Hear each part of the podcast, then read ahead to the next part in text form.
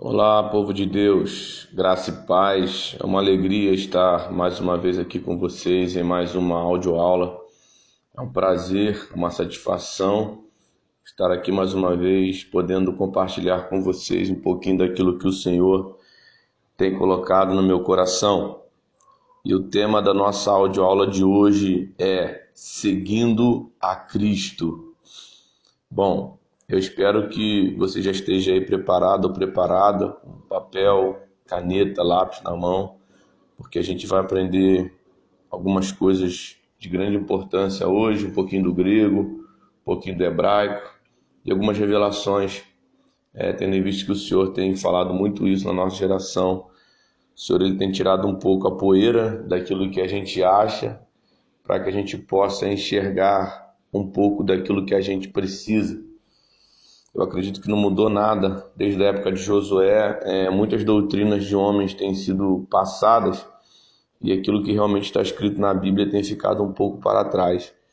E é justamente isso que a gente vai fazer hoje. A gente vai tirar a poeira, nós vamos falar um pouquinho da verdadeira doutrina de Cristo. E é muito importante que você esteja aí preparado ou preparada para anotar tudo aquilo que será ensinado nesse dia. Amém? Então o título é Seguindo a Cristo. E quando a gente fala de seguir a Cristo, a gente acha que o simples fato de eu ter uma Bíblia é, e estar em uma igreja e eu culto aos domingos ou na terça, isso aí já define o meu seguir a Cristo. Não é muito mais do que isso. Começa em mim, começa é, naquilo que eu faço em mim e não somente naquilo que é feito através de mim, e é muito importante a gente entender isso. E o texto básico que nós vamos usar se encontra lá no Evangelho de Mateus, capítulo de número 16, a partir do verso de número 24. Bom, vamos lá, diz assim: Então disse Jesus a seus discípulos: Se alguém quer vir após mim, a si mesmo se negue, tome a sua cruz e siga-me. Porquanto quem quiser salvar a sua vida, perdê-la-á, e quem perder a vida por minha causa, achá-la-á. Pois que aproveitará o homem se ganhar o mundo inteiro e perder a sua alma? O que dará um homem em troca da sua alma? Porque o filho do homem há de vir na glória de seu Pai com os seus anjos, e então retribuirá a cada um conforme as suas obras. Em verdade vos digo que alguns há dos que aqui se encontram que de maneira nenhuma passarão pela morte até que vejam vir o Filho do Homem no seu reino. Amém. Esse texto, amados, ele descreve um momento no qual Jesus começa a explicar o modo certo de seguir. Se você voltar alguns versículos antes, lá no versículo 13, nós vamos ver que ali é um momento de grande revelação. Por quê? Jesus ele está ali em Cesareia de Filipe, e de repente ele pergunta aos seus discípulos: Quem as multidões dizem que eu sou? E aí os discípulos começam a responder: Jeremias, Elias, João Batista, um dos profetas. E Jesus então ele se volta para os seus discípulos, aqueles que estavam mais próximos, aqueles que estavam com ele não somente por milagres, por pão ou por peixe, mas que o seguiam na esperança de que ele fosse verdadeiramente o Messias. Então, quando Jesus pergunta aos discípulos, Pedro prontamente responde: né, Tu és o Cristo, filho de Deus vivo. E Jesus então começa a, a afirmar e a trazer algumas verdades que não é interessante é, para o nosso estudo agora. Ele vai falar sobre é, identidade, ele vai falar sobre construção, ele vai falar sobre acesso, ele vai falar sobre ligação. É, ele vai explicar para Pedro: ó, Pedro, foi, não foi carne e sangue que te revelou, mas meu Pai que está nos céus e tu és Pedro sobre esta pedra, está falando de edificação, né? te darei a chave do reino, está falando de acesso. Então Jesus começa a mostrar não somente para Pedro, mas para os discípulos que realmente ele era o Cristo e que quando eu entendo que ele é o Cristo, eu consigo acessar tudo aquilo que o Cristo é, é, libera para mim através do seu sacrifício, que é a sua identidade, que é a edificação da igreja, o acesso ao reino a ligação do céu com a terra. E no final ele diz: Olha só, não fale isso a ninguém. Por quê? Porque o povo não estava preparado ainda para vê-lo como Cristo, tendo em vista que o ápice do ministério de Cristo era a cruz. Então não existe você conhecer Cristo e não conhecer a cruz. Isso é fato. Paulo vai dizer isso muito. Longe esteja me gloriar-me a não ser na cruz de Cristo, o qual o mundo está crucificado para mim e eu para o mundo. É, Paulo vai dizer que ele não pregava é, com palavras de sabedoria humana para que a cruz de Cristo não se tornasse vã. Paulo vai dizer: Já estou crucificado com Cristo, vivo não mais eu, mas Cristo vive em mim. E a vida que agora vivo na carne, vivo na fé do Filho de Deus que me amou e se entregou por mim. Então, você vai ver que a essência de Cristo, o ungido, o Messias, é, proclamado desde o Gênesis, era a cruz. Então, por isso Jesus diz: Olha só, não falem para ninguém que eu sou Cristo, porque no momento eu estou sem cruz. Mas quando eu for para a cruz, aí sim vocês vão poder falar que eu sou Cristo. Não existe Cristo sem cruz. Você, para conhecer Jesus, o Filho de Deus, como Cristo, ungido Salvador, você precisa entender a cruz. Só que aí, desde esse tempo, então, a partir do verso 21, Jesus ele começa a dizer o quanto era necessário ele ir para Jerusalém, sofrer para padecer nas mãos dos sacerdotes, anciãos, escribas, ser morto ao terceiro dia ressuscitar. Quando Jesus começa a trazer agora esse ensino, Pedro chama no canto então começa a repreendê-lo. Que é isso, Senhor, não faz isso, tem de misericórdia da sua vida. E aí Jesus, de forma enfática, ele vai dizer, né, arreda de mim, Satanás, porque tu és para mim pedra de tropeço, porque você não cogita das coisas de Deus e sim das dos homens. Então, assim, existe um paradoxo ali muito grande, porque aos olhos de Pedro aquilo ali parecia um absurdo, mas aquilo ali era a vontade de Deus. E Jesus diz para ele: Olha só, você para mim é pedra de, de tropeço, chegando a chamá-lo de Satanás. Isso é muito forte, amados, porque como a gente já teve uma aula que fala sobre isso, né, justamente sobre o propósito, tem que entender que o mais importante não é o que eu estou passando, mas é se aquilo que eu estou passando está agradando a Deus. Então a cruz, o sofrimento de Cristo parecia um absurdo aos olhos das pessoas, mas na verdade era a vontade de Deus. E Jesus deixa claro que se for para me afastar da vontade de Deus, pode ser meu amigo, pode ser o que for. Para mim não vale. Como diz um amigo meu, o Andrew, né? ele está até lá na África fazendo a obra do Senhor, e ele vai declarar, ele vai dizer que Pedro ali, mesmo sendo amigo, mas como estava afastando Jesus do propósito, foi chamado de Satanás. Mas a gente vai ver que o Judas, o próprio Judas, quando vê Jesus, está o traindo, mas está aproximando Jesus do propósito, é chamado de amigo. Então é assim que funciona o evangelho. Parece um negócio meio doido, mas não é. É assim, e quando a gente entende isso, a gente vai longe. E aí Jesus não para por aí. Jesus continua. Lá no verso 24, agora ele tem que explicar o que é segui-lo. Porque para para pensar.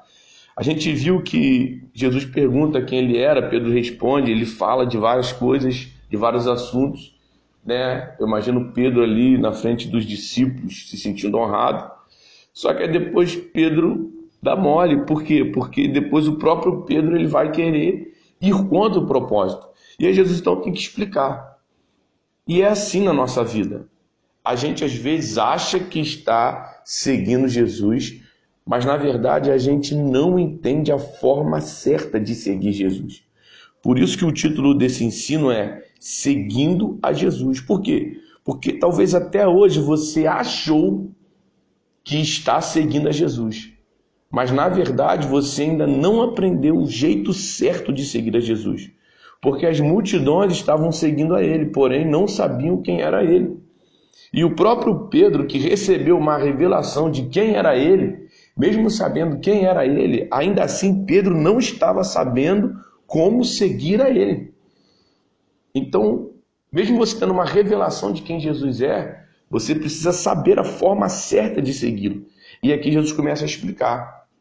E ele vai dizer, ó, se alguém quer me seguir, negue-se a si mesmo, tome a sua cruz e siga-me. Aqui Jesus fala de três pilares essenciais que todos nós temos que ter para poder segui-lo. E aí no verso seguinte ele vai dizer por quê. O que, que acontece quando tem esses três pilares? ele vai dizer: porque quem quiser salvar a sua vida, vai perder. Mas quem perder a sua vida por minha causa, esse vai achar. Então eu aprendo que para eu seguir Jesus, eu tenho que perder a minha vida. E o único jeito de eu conseguir perder a minha vida é eu seguindo esses três princípios: me negar, tomar a cruz e segui-lo. Mas quando a gente vai analisar o texto original, eu quero agora que você preste muita atenção, você vai ver que a palavra vida aqui usada no verso 25 não é bios ou zoe, porque bios fala de uma vida da carne, uma vida biológica do grego original, bios, é você perder a carne. E zoe fala de uma vida espiritual. E aqui você vai ver que a palavra usada para a vida é psique, que traduzida é alma. E aí você vai ver que no verso 26, agora Jesus continua: Pois o que aproveitará o homem se ganhar o mundo inteiro e perder a sua alma? Ou que dará o homem em troca da sua alma? Porque o filho do homem há de vir na glória de seu Pai com seus anjos, então retribuirá a cada um conforme as suas obras.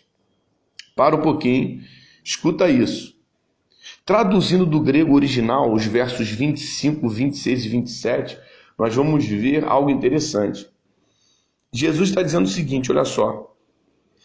Porquanto quem quiser salvar a sua alma vai perder, e quem perder a, a sua alma por minha causa vai achar. Pois o que aproveita o homem ganhar o mundo inteiro e perder a sua alma? O que dará o homem em troca da sua alma? Porque o filho do homem é a divina glória de seu Pai com seus anjos, então retribuirá a cada um conforme as suas obras. Por que, que Jesus, aqui na tradução a gente vê a palavra vida, mas do original está falando da, da, da, da palavra alma? Eu vou te explicar. A palavra alma do original grego, psique, significa quem nós somos, os nossos sentimentos, as nossas emoções, as nossas paixões e as nossas vontades. Já a palavra espírito do original grego é pneuma. É. Quando a gente vai para o hebraico, a palavra alma do original é nefesh e a palavra espírito do original é ruach. Eu sei que existem muitas confusões, agora eu quero falar um pouco sobre alma e espírito. Quando a gente vai estudar sobre esses assuntos, porque a gente vai ver muitas referências bíblicas que parece que estão falando da mesma coisa, alma e espírito, mas não estão. A gente vai ver em 1 Tessalonicenses 5,23 Paulo falando que nós devemos guardar o nosso corpo, alma e espírito para aquele grande dia. Então, se Paulo está falando isso, é porque realmente existe uma diferença. Que diferença é essa? Vamos lá, que eu vou te explicar. Nós, seres humanos, somos formados por corpo e espírito, ok? Deus não, Deus ele é espírito. Os anjos, eles são espírito. Os demônios, eles são espírito. Tá? Nós não, nós somos corpo, físico, matéria e espírito, algo espiritual. Então vamos lá. Nós somos os únicos seres na existência que carregamos essas duas naturezas, que é a natureza física e a natureza espiritual. Por que isso? Porque quando a gente morre, a gente ainda tem uma continuidade no espírito. E através do julgamento que nós vamos ter em Cristo Jesus, esse espírito ele vai tomar uma direção. Só que, juntamente com esse espírito, a alma também vai. Por quê? Porque a alma, na verdade, é quem nós somos. É a nossa essência. São as nossas emoções, paixões e sentimentos. Por isso que quando o homem é formado e o Senhor sopra o fôlego de vida, a Bíblia vai dizer que nós nos tornamos alma vivente, porque agora a gente vive. Então, assim, a alma fala da nossa essência vital, a nossa vida, quem realmente nós somos, emoções, sentimentos, paixões. Então, assim, eu poderia dizer também que, de certa forma, os animais têm alma. Por quê? Porque eles são seres viventes. Eles têm emoções, sentimentos e paixões. Mas quando morrem os animais, é, nós acreditamos, de acordo com a Bíblia, que na verdade acaba por ali. A sua essência acaba, mas o ser humano não. Por quê? Porque o ser humano também é espírito. Então, a nossa carne e o nosso espírito são os dois tipos de ligação, os dois mundos espirituais, físico e espiritual. Só que a nossa alma, na verdade, é quem nós somos, a nossa essência. É quem a gente é, a nossa individualidade. Então, quando eu volto para o texto, eu vejo que Jesus ele está falando que quem salvar a sua alma, os seus sentimentos, paixões e emoções, esse vai perder. E quem perder a sua alma por causa dele, esse vai achar. Traduzindo, tem muita gente querendo seguir Jesus e dar oferta, é, é, ajudar, fazer boas obras, fazer caridade. Só que aqui Jesus está falando que para seguir é muito mais do que isso. Não é só fazer caridade, não é só dar oferta, não é só dar aquilo que pode dar, mas é se entregar naquilo que a pessoa é. Por isso que está falando aqui, por isso que a palavra traduzida para vida aqui é alma. Porque Jesus está falando assim, ó, não adianta. Você precisa entregar as suas paixões, as suas emoções, os seus sentimentos e quem você é. Porque quem quiser salvar a sua alma, os seus sentimentos, paixões e emoções, vai ter que entregar. Mas isso por minha causa. E não é por causa de ministério, e não é por causa das obras, não é por causa, é por causa dele. Então tem muita gente entregando a alma no ministério e está perdendo. Tem muita gente entregando a alma no fazer para Deus e está perdendo. Eu tenho que entregar a minha alma para o próprio Deus, de acordo com a vontade de Deus, porque só assim, quando eu entrego a minha alma, verdadeiramente eu consigo encontrar a minha alma em Cristo Jesus. E como eu faço isso? Eu só consigo entregar a minha alma, a minha essência, quem eu sou, quando eu me nego, quando eu tomo a cruz e quando eu sigo Jesus. Com certeza, assim que eu falei desse texto, né, de você perder a sua alma por causa dele, deve ter vindo essa pergunta. Mas como que eu faço isso? Agora aqui está a resposta. Através desses três pilares. E quais são? Me negar, tomar a cruz e segui-lo. O que, que é isso? Primeira coisa, me negar. Me negar é eu entender que tem coisas que só eu posso evitar de fazer. O meu pastor não vai conseguir fazer isso por mim, nem o meu líder, nem meu pai, nem minha mãe, nem meu irmão, nem meu consolidador. Ninguém vai conseguir fazer isso que só eu posso fazer. Então, quando Jesus fala assim, ó, negue a si mesmo, ele está falando, olha só, existem coisas que você sabe que precisa negar, e só você pode negar e ninguém pode negar por você. Porque às vezes você conseguir ir no culto não é se negar, é algo fácil para você. Mas às vezes você se sujeitar a quem você deve se sujeitar é muito difícil. E ninguém vai fazer isso por você. Obedecer talvez seja algo difícil para você. Você não consegue, uma dificuldade, só você pode fazer. A gente vai ver que Pedro ali, ele recebe a revelação, ele entende quem é o Cristo, ele fala, tu és o Cristo, filho de Deus vivo, mas ao mesmo tempo Pedro ele quer defender Jesus. Pedro ele não está se negando diante de Jesus. A gente vai ver que lá na frente isso repercute algo maior, por quê? Porque Jesus fala, vocês vão me abandonar, Pedro fala, não, eu não vou. Eles podem te negar, mas eu não. Na verdade, Pedro ele já estava negando Jesus. Por quê? Porque ele não estava se negando diante de Jesus. Então, negar Jesus não é só quando eu falo não para Jesus, mas é quando eu não me aceito diante de Jesus de acordo com aquilo com que o próprio Jesus falou de mim. Então, Pedro, antes de negar, por ele já estar se negando, ele já estava negando. Então, assim, quando a gente não aceita quem nós somos diante de Deus, automaticamente nós já estamos negando o próprio Deus.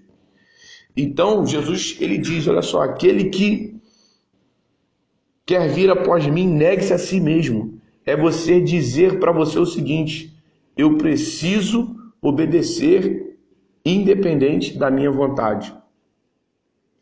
Então, amados, porque às vezes a gente ir diante do altar, se humilhar diante de Deus é mole, mas se humilhar diante dos homens é complicado, porque aí fala de orgulho, e a palavra aqui é se negar significa esquecer de si mesmo perder a visão ou interesse próprio.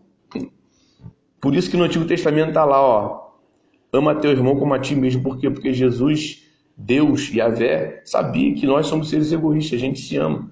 Então a palavra aqui do original, né, se negue, é, aperneomai, significa esquecer de si mesmo, perder a visão ou interesse próprio. Então tem coisa na nossa vida que nós temos que deixar para trás, senão a gente não consegue seguir a Cristo. A gente não consegue caminhar com Cristo. E aí você vai ver que quando você entende o que é se negar, você vai automaticamente você consegue cumprir o segundo ponto, que é o que tomar a sua cruz. E a palavra tomar do original significa airo, que nada mais é do que levantar a sua cruz. Porque quando você vai para João, o Evangelho, capítulo 3, verso 14, ali vai dizer que Jesus fala para Nicodemos, porque assim como a serpente de bronze, ela foi levantada no deserto, importa que o Filho do Homem seja levantado, para que todo aquele que nele crê seja salvo. Então, quando se fala de tomar a cruz, é você mostrar para o mundo a sua cruz. Como assim?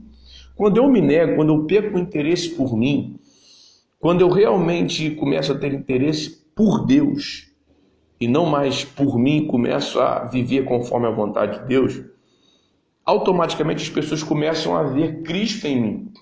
E quando eles começam a ver Cristo em mim, eles começam a ver Cristo através de mim.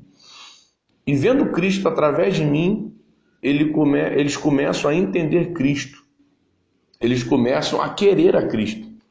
Isso é levantar a minha cruz. Levantar a minha cruz não é só ficar sofrendo, não é eu chegar e falar, ah, estou jejuando muito, estou orando muito, estou buscando muito, olha como eu estou sofrendo. Não, irmãos.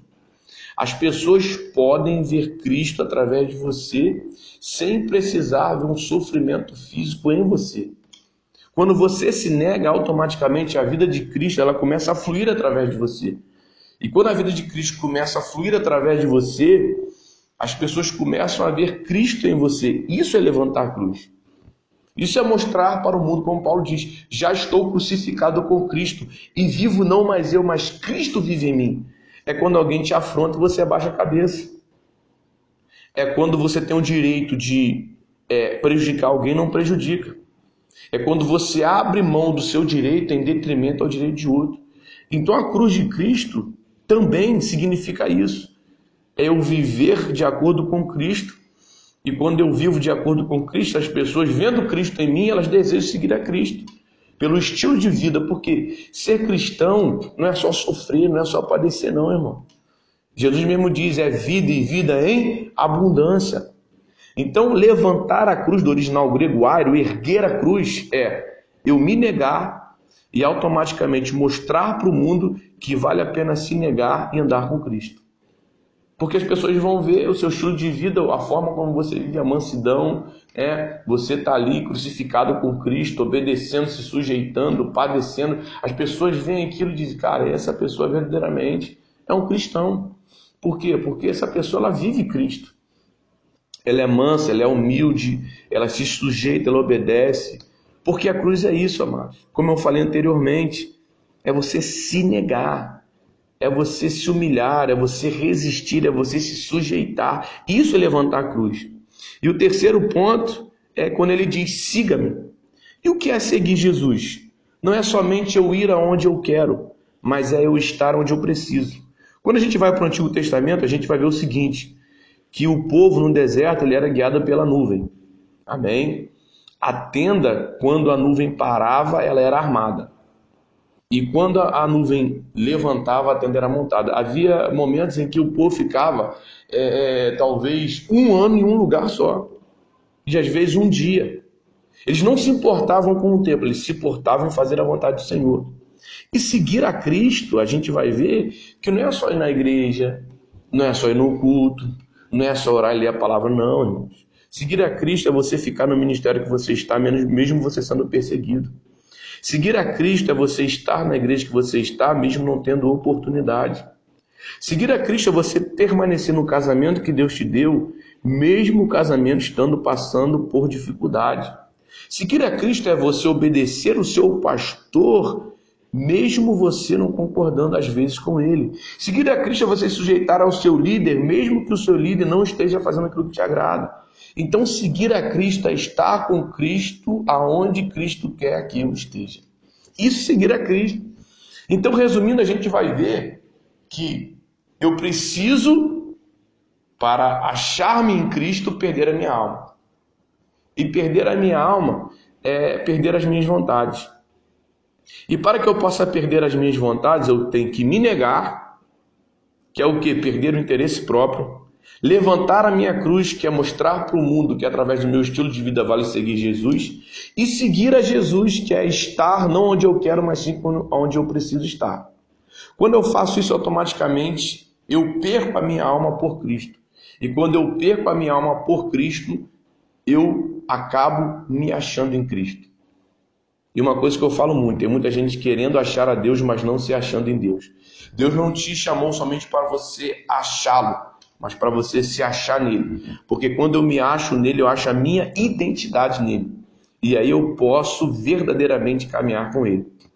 E aí no versículo 26, Jesus explica por que, que eu tenho que agir assim no Evangelho. Ele vai dizer: porque o que, que aproveita o homem ganhar o mundo inteiro e perder a sua alma?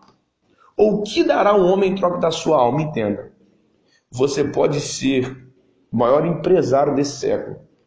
Você pode ser o ministro mais usado dessa geração. Você pode ser um homem rico, afortunado. Enfim, você pode ganhar o mundo inteiro. Mas mesmo você ganhando o mundo inteiro, você nunca vai conseguir pegar esse mundo inteiro e trocar por aquilo que você é. O seu caráter não vai mudar com as riquezas que você tem. A sua pessoa não vai mudar com o dinheiro que você tem. A sua essência não vai mudar com aquilo que você conquistou, não. Só Jesus pode nos mudar de dentro para fora. É por isso que tem muita gente com muito dinheiro se suicidando, com carros e mais carros na garagem, com casamento destruído. Gente que aparentemente tem tudo que quer, mas está perdendo tudo que é. Por isso que ele diz: não adianta você ganhar o mundo inteiro e perder quem você é. E ele continua: ou o que dará um homem em troca de quem ele é? Mesmo que você queira trocar aquilo que você tem, você nunca vai conseguir trocar aquilo que você tem para se tornar alguém melhor. Só Jesus pode fazer de mim e de você pessoas melhores. Um bom marido, um bom líder, um bom pastor, um bom liderado, porque o mais importante não é aquilo que você tem, mas sim quem você é. Por isso você pode ter a capacidade de ganhar o mundo todo, mas você jamais vai ter a capacidade de dominar e ganhar a sua alma. Você pode conquistar o mundo todo, mas você jamais poderá dar esse mundo todo em troca da sua alma. E sabe por quê? Porque um dia ele voltará na glória do seu Pai com seus anjos. Então retribuirá a cada um de nós segundo as nossas obras. E aqui talvez você pense o seguinte: obras. Bom, eu estou dando esmola, eu estou ajudando o necessitado. Aqui ele não fala de obras, no caso, obras que eu faço, mas ele fala de obras que eu sou. A palavra usada do original grego aqui para obras é praxis, que significa modo de agir. Ele está falando que um dia ele vai voltar e vai retribuir a cada um de acordo com o modo de agir. E aí eu volto no que eu falei lá atrás. O que significa alma? Sentimento, emoção, paixão. Como você tem agido de acordo com as suas paixões? Como você tem agido de acordo com os seus sentimentos, com as suas emoções? Pois é. Por isso que ele diz aqui, ó, eu vou voltar e vou retribuir a cada um de acordo com agir. Quando eu falo de obras de fazer, eu uso a palavra ergon, que significa aquilo com que alguém se ocupa. A gente vai ver isso lá em Efésios, ou perdão, lá em Apocalipse, quando fala conheço as tuas obras, está dizendo conheço aquilo que eu faço. Mas quando ele fala da sua volta e da retribuição aqui nesse texto, ele vai dizer, ó, conforme as suas praxes, ou seja, conforme o modo de agir de cada um. Então, amados, é muito importante nós entendermos que seguir a Cristo não é somente estar na igreja, mas é eu entregar aquilo que eu sou como igreja. É eu entregar as minhas vontades, os meus sentimentos, as minhas paixões, os meus desejos. É eu entregar a minha alma. E quando eu me nego, quando eu levanto a minha cruz e quando eu sigo a Jesus, eu consigo entregar a minha alma. E quando eu entrego a minha alma por causa dele, não por causa de ministério, não por causa de cargo, mas por causa dele. Aí sim eu acho.